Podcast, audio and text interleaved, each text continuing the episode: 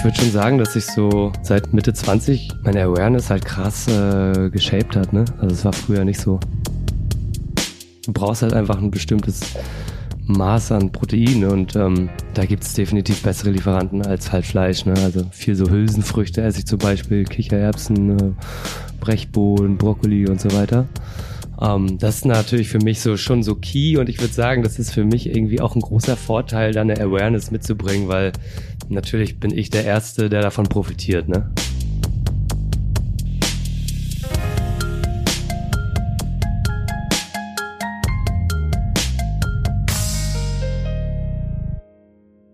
Hallo und willkommen zu Gutes Klima am Tisch.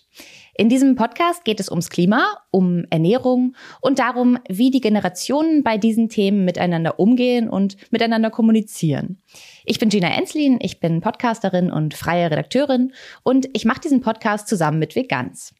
Veganz stellt sehr, sehr viele unterschiedliche Lebensmittel her und die sind alle vegan und deshalb auch gut fürs Klima. Jetzt komme ich aber direkt zu meinem Gast heute. Das ist Danny Farm. Danny Pham ist einer der besten Skater Deutschlands. Er ist in Rostock aufgewachsen und lebt aber mittlerweile in Berlin. Und mit ihm spreche ich heute. Danny, hallo, cool, dass du da bist. Hallo, danke für die Einladung, Gina. Ich würde sagen, wir fangen an mit dem Thema Skaten, weil das sich ja total aufdrängt. Ähm, beim Skaten, das ist ja so ein Sport, den ich zum Beispiel auch oft im Alltag sehe. Also selbst wenn ich nur so im Park liege oder hier in Berlin übers Tempelhofer Feld laufe, ich sehe total oft Skater und ich glaube, das macht es manchmal ein bisschen schwerer, sich das in einer professionalisierteren Form vorzustellen, weil es einem so oft im Alltag begegnet. Wie sieht denn dein Leben als professioneller Skater aus? Ähm, ja, ich kann es mir total gut vorstellen, dass ähm, das als Laie, sage ich mal, nicht so gut greifbar ist, wie sowas aussehen mag im Alltag. Aber ähm, im Grunde genommen fängt es ja auch wie bei jedem anderen Sportler oder wie mit jeder anderen Sportart irgendwie damit an, dass man ganz klein mit viel Geduld anfängt und Baby Steps macht. Ne? Also es passiert ja gar nicht von heute auf morgen, sondern es ist halt auch so ein jahrelanger Prozess und äh, Kulturen kennenlernen, sich selber kennenlernen und äh, sein Skills irgendwie erweitern auf dem Board. Ähm, das kann natürlich auch in verschiedene Richtungen gehen. Ne? Also ob man sich denn jetzt zum technischen Skater entwickelt oder eher so der Vert oder Bowl-Fahrer wird, das ähm, entschließt sich das dann alles erst so in der Zeit, mit der Zeit. Ähm, aber generell glaube ich, äh, so ein Alltag ähm, ist jetzt nicht so strukturiert, um immer wie in anderen Sportarten, ne, mit Trainingszeiten ähm, dreimal die Woche von vier bis sechs oder so. Es ist halt eher so, ja, nach Gefühl, Lust und Laune. Ähm, obwohl bei mir persönlich mittlerweile halt schon so das, das so ist, dass ich schon äh, mehr Struktur drin habe und haben muss, weil es, ja, ich äh, mich äh, glücklich schätzen kann, dass ich das halt zu meinem Beruf gemacht habe, aber deswegen kommen halt auch so ein paar Ver Verpflichtungen mit sich mit und Termine und ja, man, man kennt seinen Körper halt auch irgendwann einfach ganz gut und weiß, wann man wie am besten funktioniert, ne? Und ähm, ich glaube, äh, da brauche ich schon so eine Art Routine und das fängt äh, meistens morgen mit einem Kaffee an, äh, eigentlich immer. Äh, muss ich schon sagen, dass ich da ein kleiner Kaffee-Junkie bin. Ähm, versuche das aber irgendwie bei zwei äh, Portionen pro Tag äh, zu belassen und ähm, ja, finde halt so ein bisschen den Tag, werd halt wach, mache ein paar E-Mails ähm, und fange dann so meistens an mit so ein bisschen Sport und langsam so ein paar Leute zu connecten und so zu gucken, was so geht heute. Also wenn ich jetzt in Berlin bin, dann ähm, fängt man so an, ein bisschen rum zu connecten, wer was macht und ob irgendwelche Filmer irgendwie am Start wären, was also was Visuelles zu produzieren mit der Kamera oder ja, oder manchmal wird es auch einfach nur eine entspannte Session mit den Homies äh, im Skatepark oder auf dem Tempelhofer Feld, wie du schon sagst. Ähm, gibt ja super viele Anlaufpunkte in Berlin. Ähm, deswegen wohne ich halt auch hier nach wie vor.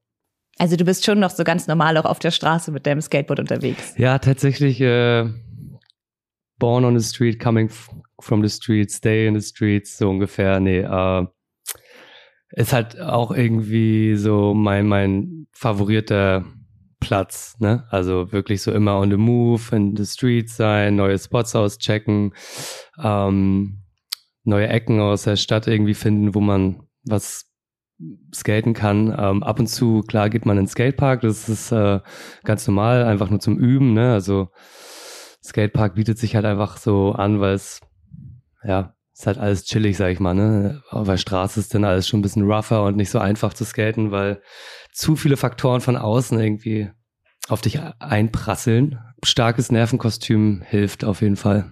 Ähm, aber ich glaube, das habe ich mir über die Jahre ganz gut übergezogen. Früher war das nicht so äh, entwickelt. Da ging es schon mal schneller mit mir durch und mussten auf jeden Fall auch die ein oder anderen Boards dran glauben.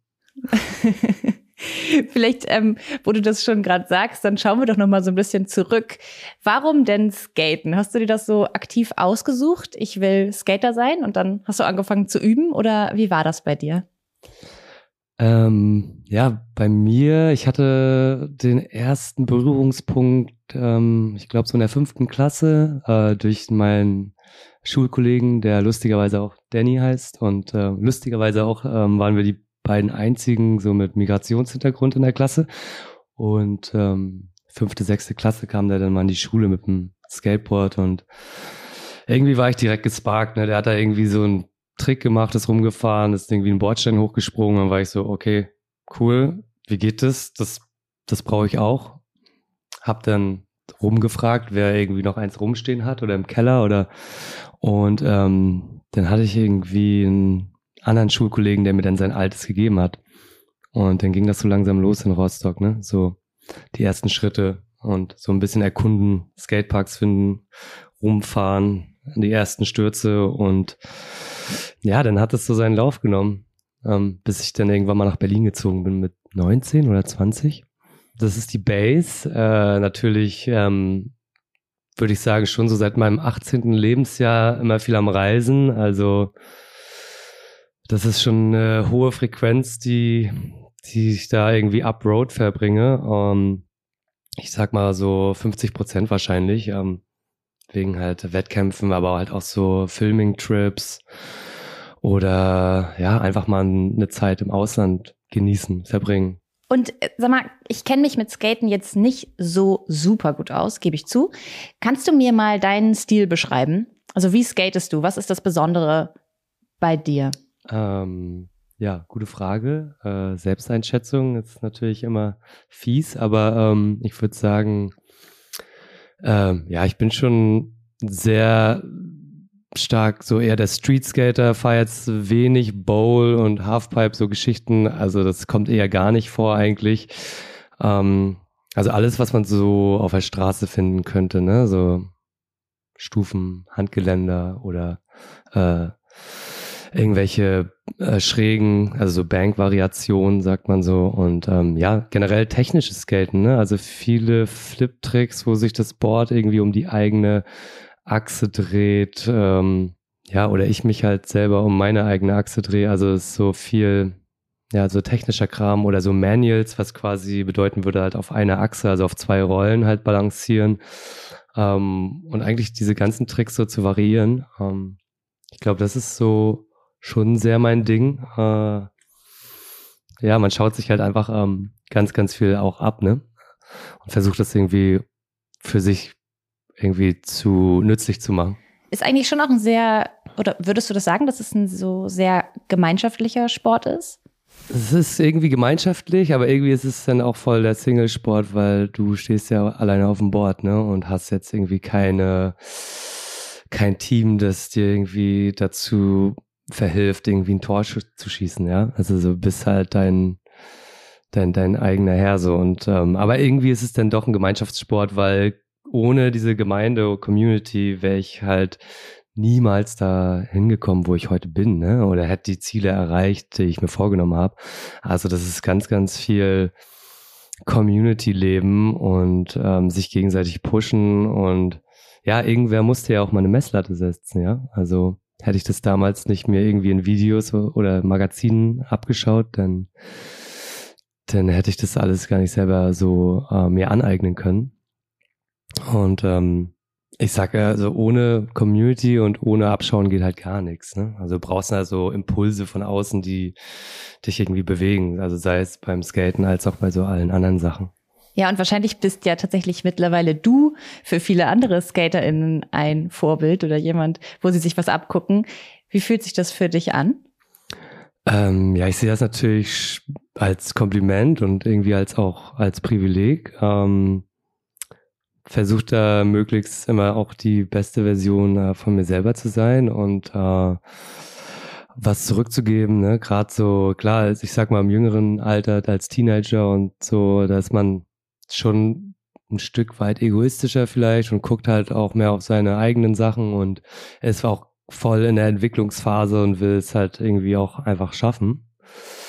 Ähm, aber ich glaube, so später dann hat sich dann schon so ein bisschen der Weitblick auch dazu entwickelt, dass man was zurückgeben muss und dass einem das halt auch total viel gibt, ne, wenn man anderen Leuten was beibringen kann oder von seinem eigenen, von seinen eigenen Erfahrungen quasi, ähm, die einfach teilt mit Leuten. Ähm, ja, also man muss halt, glaube ich, die Fehler, die man mal gemacht hat, einfach scheren mit seinen Jüngeren, damit die bestenfalls davor bewahrt bleiben. Und was wäre denn so das Wichtigste, was du mit auf den Weg geben würdest? Ähm, immer Spaß zu haben bei den Dingen, die man so erledigt oder, oder macht. Ne? Also gerade beim Skaten würde ich sagen, hey, ähm, sehe die Sache nicht zu ernst. Klar, so ein gewisser Ehrgeiz ist natürlich immer gesund und gut und vorantreibend. Aber äh, vers versuch den Spaß dabei zu halten, versuch auf äh, auf andere zu achten, äh, auf andere Leute irgendwie zu gucken und zu hören. Und äh, denk halt dran, dass es ein sehr großes Privileg ist, ähm, als gesponserter Skateboarder irgendwie davon leben zu können, ne? Und ähm, dabei sollte man immer so äh, vor Augen behalten, dass sowas halt auch mal einfach so im Handumdrehen vorbei sein kann. Ne? Also durch eine Verletzung zum Beispiel oder durch ein, irgendwelche anderen Aktionen, die so passieren. Ja. Ähm, deswegen immer Augen auf. Ähm, Du hast es ja jetzt aber geschafft, du bist ja Profi ähm, und zwar in einem sehr coolen Sport, aber trotzdem ähm, musst du ja wahrscheinlich auf dich selber achten. Und vielleicht sprechen wir mal kurz noch über Ernährung. Hast du irgendwie so einen Ernährungsplan oder welche Rolle spielt das für dich ähm, im Umgang mit deinem Körper?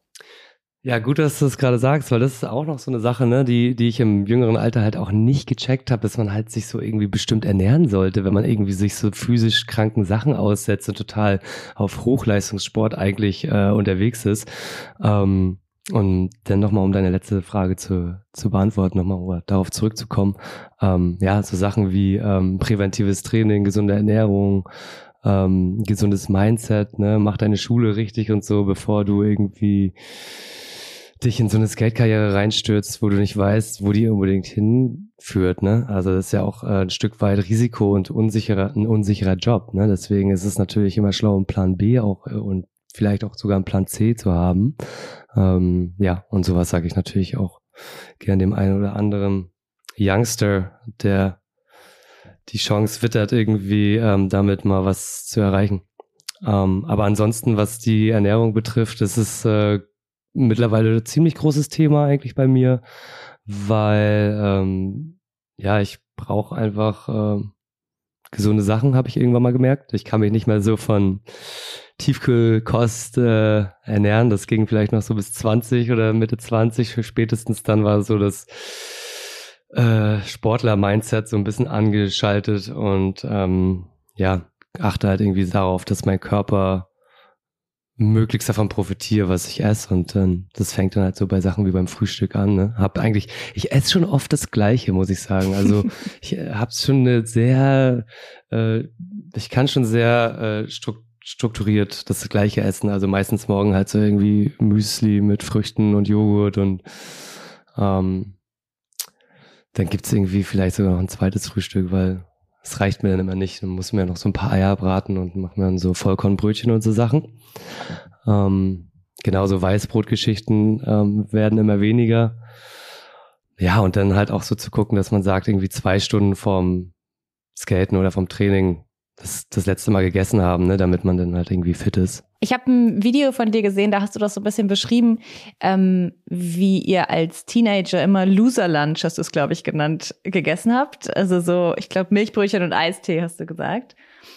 Ähm, also darüber bist du sozusagen ein bisschen hinausgewachsen. Ja klar, als Kind brauchst du, also als Kleinkind brauchst du ja nur Zucker, ne? Also das reicht ja irgendwie. Wir hatten dann irgendwie so, ich hatte so, ich glaube so ein, zwei Euro Taschengeld dann irgendwie am Tag.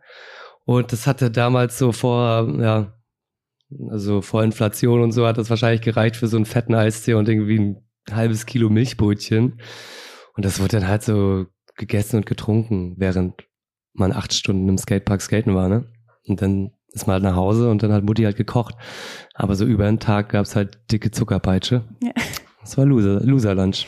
Ich meine, das kennt aber eigentlich, glaube ich, auch jeder aus der Schule so. Also diese, diese Art von, von Ernährung in der Pause auch und so. Ich glaube nur, ähm, gerade beim Skaten habe ich das Gefühl, das wird dann gar nicht so sehr als wie so ein Leistungssport verstanden, sondern eher halt auch was, was noch cool ist und wo auch dieses für mich in meiner Vorstellung dieses so ein gesundes Leben oder so ein achtsamer Umgang mit dem Körper gar nicht so dazugehört. Also ich finde, es ist ein, in der Hinsicht ein bisschen spezieller Sport. Absolut, also da ist wirklich von bis alles dabei, ne? Also die gibt halt die Leute, die halt so echt das so ein bisschen als Fun-Sport betreiben und äh, wirklich auch äh, körperlich, glaube ich, da gar nicht mal so an ihre Grenzen gehen. Das ist ja auch völlig in Ordnung, kann ja jeder irgendwie machen, wie er das als richtig oder als sinnvoll empfindet, ne? Und ähm, klar kann ich auch irgendwie rausgehen und äh, mit einer Milchschnitte irgendwie eine Session haben. Das wenn das irgendwie für mich reicht. Aber ich sag mal, wenn's, wenn du dann so fünf Stunden am Tag skaten gehst oder so, dann brauchst du halt auch dementsprechend äh, Nutritions. Ansonsten kackst du, glaube ich, ein bisschen ab. Ja. Wir können ja mal aufs Thema Klima auch kommen, was ja so ein bisschen auch Teil des Podcast-Themas ist. Wenn man jetzt guckt, okay, wie gehen Generationen unterschiedlich mit so, mit so Problemen gesellschaftlichen Problemstellungen um. Ähm, wie zugehörig fühlst du dich denn zu deiner Generation überhaupt erstmal? Äh, ich fühle mich eigentlich sehr zugehörig dazu. Ähm, genauso wie das, glaube ich, fast alle Generationen, ähm, abgesehen von Kleinkindern, äh, tun sollten. Ähm, ich denke, wir sollten alle ein bisschen Awareness drauf haben, was wir so im Alltag äh, hinter uns lassen. Ähm, und besser auch noch aktiv dazu sein, nicht nur, nicht nur ähm, Awareness haben, sondern ja, halt jetzt ein bisschen einfach mal drauf achten. Ne? Es ist halt ganz schön heftig, wie es einfach jetzt in der Welt aussieht. Und wie, wie machst du das für dich selber, darauf zu achten? Also wenn du jetzt zum Beispiel auch sagst, du reist viel und ähm, bist total viel unterwegs. Ich finde, gerade in solchen Konstellationen ist es ja oftmals ein bisschen schwieriger, ähm, jede Handlung so sehr bewusst ähm, zu machen. Definitiv. Also ich brauche da gar nicht irgendwie um heißen Brei reden. Ich glaube, ich habe schon äh, einen ordentlichen ähm, CO2-Footprint. Ähm, deswegen eigentlich äh, müsste ich noch umso mehr darauf achten, dass ich halt jetzt irgendwie nicht äh, sinnlos irgendwie noch mehr waste, sage ich mal. Aber ähm, also vieles, was halt so jobgebunden ist, da, ne, also ich fliege halt relativ häufig, ähm, lässt sich durch meinen Job halt nicht vermeiden. Aber dass man dann wenigstens sagt, so, hey, irgendwie nimm den zum Einkaufen, den, den, den Jutebeutel und hol nicht immer neue Tüten irgendwie aus dem Supermarkt, ne? Und ähm, ja, halt, wie, wie halt das durch den Sport halt gekommen ist, dass halt gesunde Ernährung für mich eine Rolle gespielt hat. Somit hat sich zum Beispiel auch mein äh, Fleischkonsum äh, verringert, halt auch so durch ähm, vergangene Partnerschaften, äh, die ich hatte, also die waren halt dann äh, vegetarisch oder vegan. Ähm, dadurch hast du dann halt auch äh, mehrere Jahre irgendwie im selben Haushalt verbracht und hast halt auch automatisch weniger Fleisch gegessen, hast dich halt angepasst, hast Alternativen gefunden. Ähm, war für mich jetzt auch nicht so ein großes Problem. Ne? Also ich bin da auf jeden Fall flexibel und bin ja irgendwie nicht so eingeschränkt in meiner Diät. Also ich kann das äh, ich bin immer offen für neue Sachen oder Alternativen. Also ich esse super viel Seitan oder ähm, Tofu halt auch. Ähm, also bei mir zu Hause wird halt eigentlich nie Fleisch gegessen. So. Und äh, wenn dann eher so mal draußen. Es kommt eher seltener vor, aber wenn es vorkommt, dann eher so auf Reisen, weil ich weiß, ich finde es dann irgendwie spannend und lecker, irgendwie ein Stück weit Kultur so mitzuessen und zu erleben. Ähm, Aber so in Deutschland, zu Hause, in Berlin, kann ich da sehr gut drauf verzichten und äh, bin eigentlich ganz happy mit. Ähm, ich weiß, es ist nur ein kleiner Anfang, aber äh, ich würde schon sagen, dass ich so spät, äh, seit meinen Mitte 20, ja, Mitte 20ern, also jetzt so irgendwie seit sechs, sieben Jahren schon mein, meine Awareness halt krass äh, geshaped hat, ne? Also es war früher nicht so. Und wodurch ging das los? Kannst du das an irgendwas festmachen?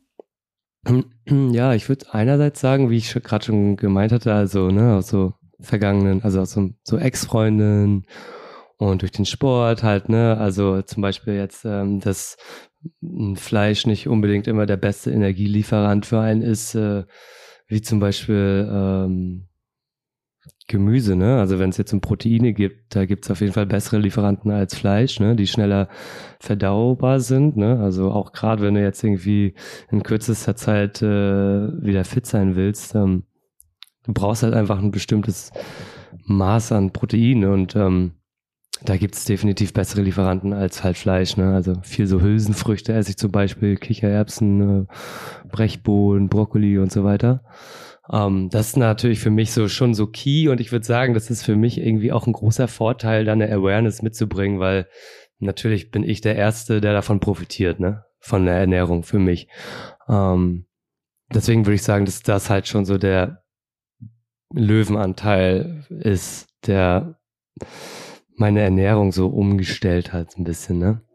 Ähm, ich bin jetzt aber auch, also ich sag halt immer, ausgewogen muss es sein. Und stresst dich das, ähm, wenn du jetzt so, hast vorhin gesagt, dass du auf manche Sachen gar nicht so Einfluss nehmen kannst, also wie zum Beispiel beim Fliegen, dass das einfach so ein bisschen dazugehört. Stresst dich das manchmal, dass man das Gefühl hat, gar nicht alles so richtig bewältigen zu können, selbst wenn man ganz aware ist und einem vieles bewusst ist? Äh, ich glaube, wenn man wirklich sich der, der Challenge äh, entgegenstellt und sagt so, hey, ich mache jetzt ähm, 100% nachhaltig, dann, dann wird man schon merken, dass es einfach ein super äh, kompliziertes Unterfangen ist äh, ne, in seinem Lifestyle. Ähm, aber nee, ich stress mich da nicht. Nee, nee, äh, warum? Ne? Also ich versuche halt irgendwie aufzupassen so ein bisschen. Ähm, relativ ausgewogen, das zu behandeln, aber ja, ich werde jetzt nicht in meinem beim Flugbuchen jetzt irgendwie mich da groß stressen oder so. Oder auch wenn ich jetzt, ähm, ja, ich, keine Ahnung, ne, wenn ich mir einen Kaffee hole, klar muss da jetzt nicht irgendwie noch ein Plastikbecher oben drauf sein unbedingt, ne? Aber ähm, ich glaube, da gibt's schon noch Leute, die machen das wesentlich besser als äh, ich. Also wichtig ist halt, glaube ich, erstmal, dass man sich dem bewusst ist.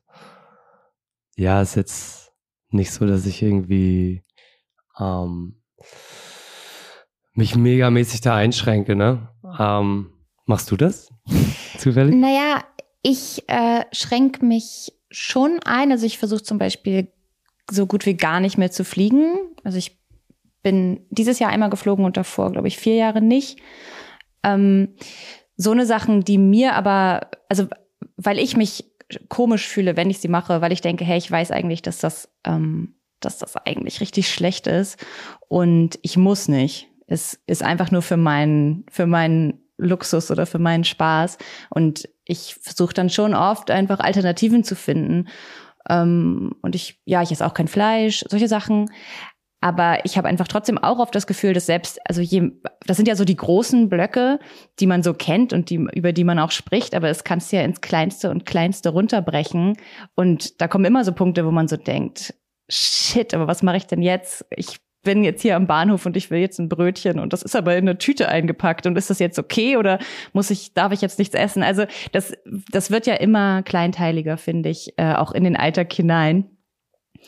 Und das merke ich einfach oft, dass mich das manchmal blockiert, dass ich dann denke, okay, jetzt, ich will alles richtig machen und das manchmal fast ein bisschen zu groß wird. Vielleicht. Obwohl das eigentlich trotzdem mein Anspruch wäre. Also ich habe da einfach so ein sehr starkes Gefühl von ähm, Widerspruch manchmal. Ja, ich kenne das Gefühl. Ich erwische mich auf jeden Fall auch täglich mehrfach dabei, irgendwie ins ein oder andere Fettnäpfchen zu treten. Ne? Wie du schon sagst, dann ist da wieder äh, eine Tüte irgendwie beim Brötchen dabei und da ist es und Verpackungsmaterial eh ohnehin äh, viel. Ähm, ja, manchmal fühlt man sich dann auch äh, ganz gut schuldig dafür. Ne? Also klar, wenn ich jetzt ans Reisen denke, dann ähm, äh, ziehe ich jetzt mittlerweile schon eher in Erwägung nach Köln oder München irgendwie natürlich mit dem Zug zu fahren, anstatt zu fliegen. Das habe ich früher nicht gemacht. Da gab es dann so ab und an so ein paar Billigflieger irgendwie, da habe ich das ein paar Mal gemacht und irgendwann war so, hey, ist einfach zu doll, ne? Steig halt in den Zug ein. ähm, Ob es jetzt irgendwie drei oder vier Stunden sind.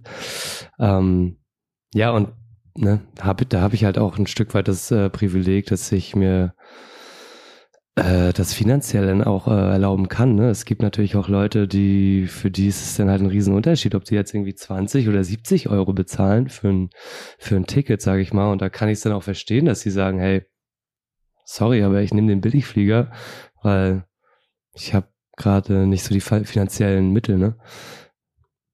Also man tut, das ist halt dann wieder so, ey, man, man tut halt auch, was man kann. Ne? Ich sag mal, wenn ich jetzt äh, noch, äh, wenn ich immer an mein früheres Ich denke und wo ich, ah, wenn ich jetzt 18 wäre nochmal, ne, würde ich wahrscheinlich immer noch ähm, auch Tiefkühlpizza essen und halt diese, diesen Weitblick da nicht so haben. Ähm, und ist dieses ganze Thema Klima und auch Verantwortung dafür, ist das ein Thema für dich auch zum Beispiel innerhalb deiner Familie? Das ist äh, auf jeden Fall auch eine spannende Frage, hm, auch für mich. Ähm, es geht. Ähm, klar, ist eine andere Generation. Ich würde sagen, andere Generationen gehen meistens damit nochmal ein bisschen anders um als äh, unsere jetzt zum Beispiel. Ähm, also meine Mutter ist so 58 und mein Vater ist 62. Und meine Mom, soweit ich weiß, doch, die guckt schon, dass sie ihre eigenen Tüten auf jeden Fall zum Einkaufen mitbringt. Ähm, aber die ist generell eigentlich immer so, wie ich das beurteilen kann, also immer so relativ sparsam gewesen. Ne? Also sie hat jetzt nichts im Übermaß konsumiert und ist äh, jetzt nicht unnötig viel rumgereist. Sie wollte immer ein Auto haben. Also was das betrifft, ähm, da muss ich sagen, dass sie dass ihren Luxus, also das Autofahren halt stark genießt und da wird sie dann halt auch ähm, nicht von absehen. Ähm, also ich glaube, es geht so in beide Richtungen. Ne? Einerseits halt so, okay, nee, das sind so meine Luxusgüter, auf die will ich nicht verzichten. Aber dann gibt's halt auch so ein Stück weit ähm, den Weitblick und zu sagen, so, okay, ich muss mir jetzt nicht, ähm, wie ich denke mal, wie sie halt aufgewachsen ist, da wurde halt äh, jeden Tag, äh, eigentlich ist da täglich Fleisch so auf dem Tisch gelandet zum Essen, ne? sei es halt so Frühstückswurst oder irgendwie dann halt äh, zum Abendbrot halt die, die dicke ähm, Hähnchenkeule oder was auch immer. Ähm, ich glaube, das macht sie halt nicht mehr. Ne? Da ist sie halt schon so, sagt so, hey, es muss nicht sein.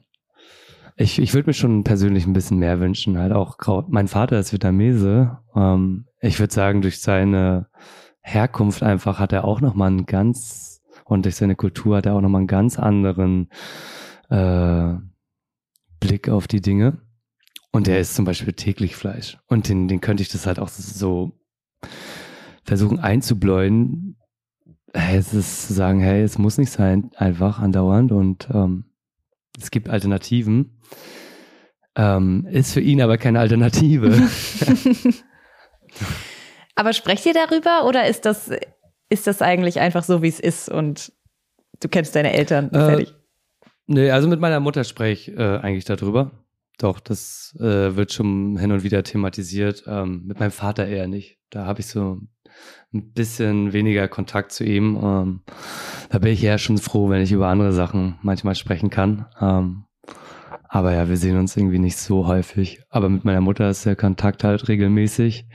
Ähm, ist ja auch der Teil meiner Familie, mit dem ich aufgewachsen bin. Also mein Vater war dann halt äh, seit meinem sechsten Lebensjahr äh, in einer anderen Stadt. Und deswegen habe ich da einen ganz anderen Bezug zu meiner Mutter als zu meinem Vater. Ähm, ich würde, glaube ich, an dieser Stelle mal mit einer Frage aus unserer Community anschließen. Denke ich gerade, das passt nämlich ganz gut.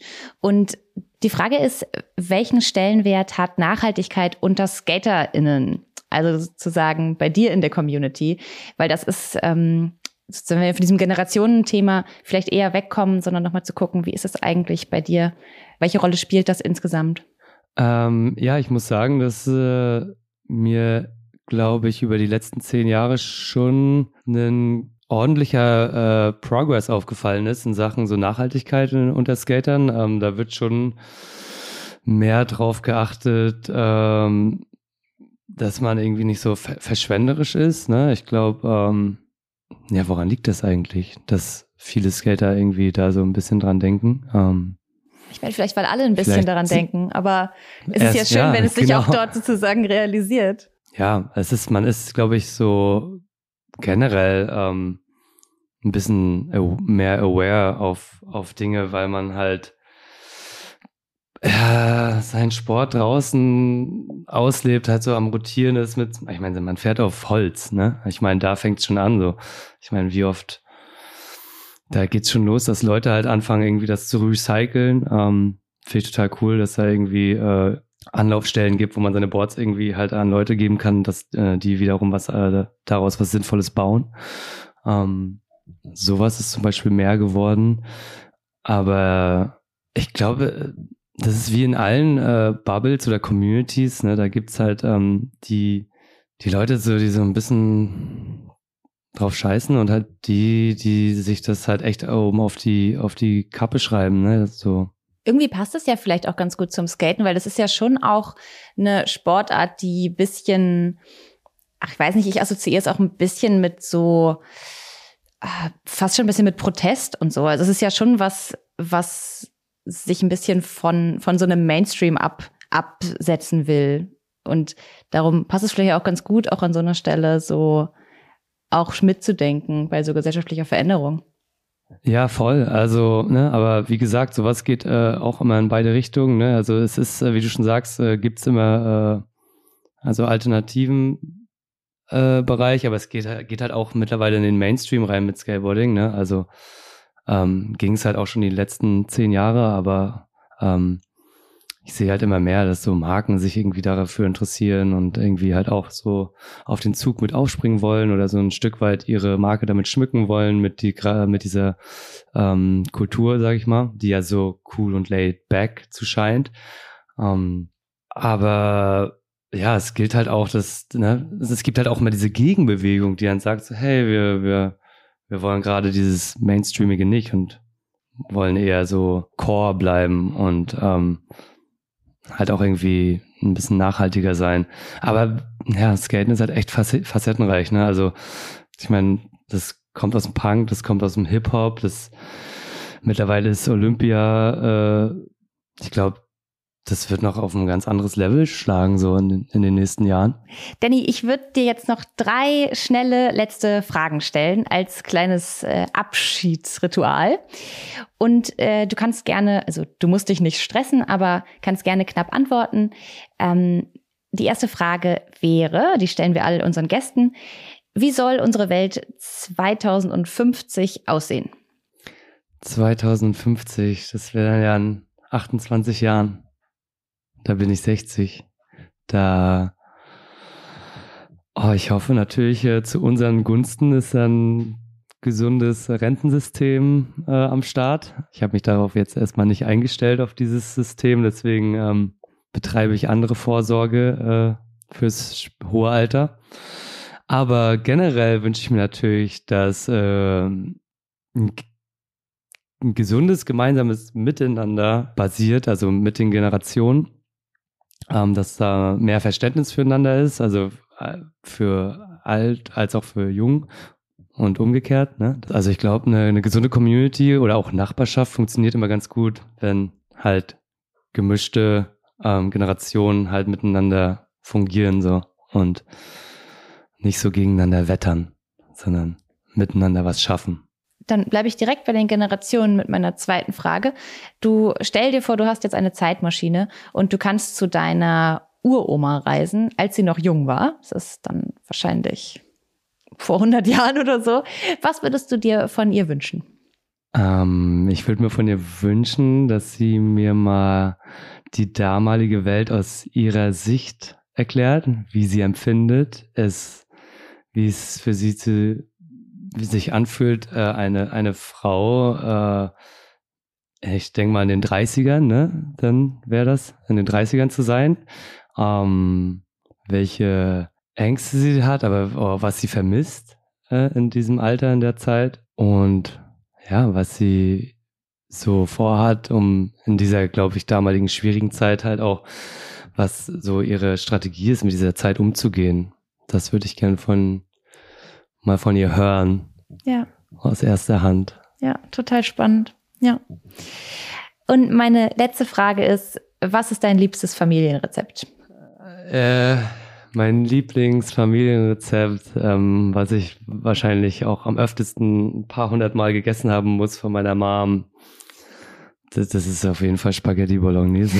Und äh, die wurde, die wurde auch, äh, die wurde auch echt äh, mittlerweile sehr, sehr, sehr oft äh, nachgekocht und aber auch angepasst. Ähm, tatsächlich nicht mehr auf die alte Mutti-Art, sondern jetzt äh, auf Dannys Art mit mehr Gemüse und ähm, veganes Hack.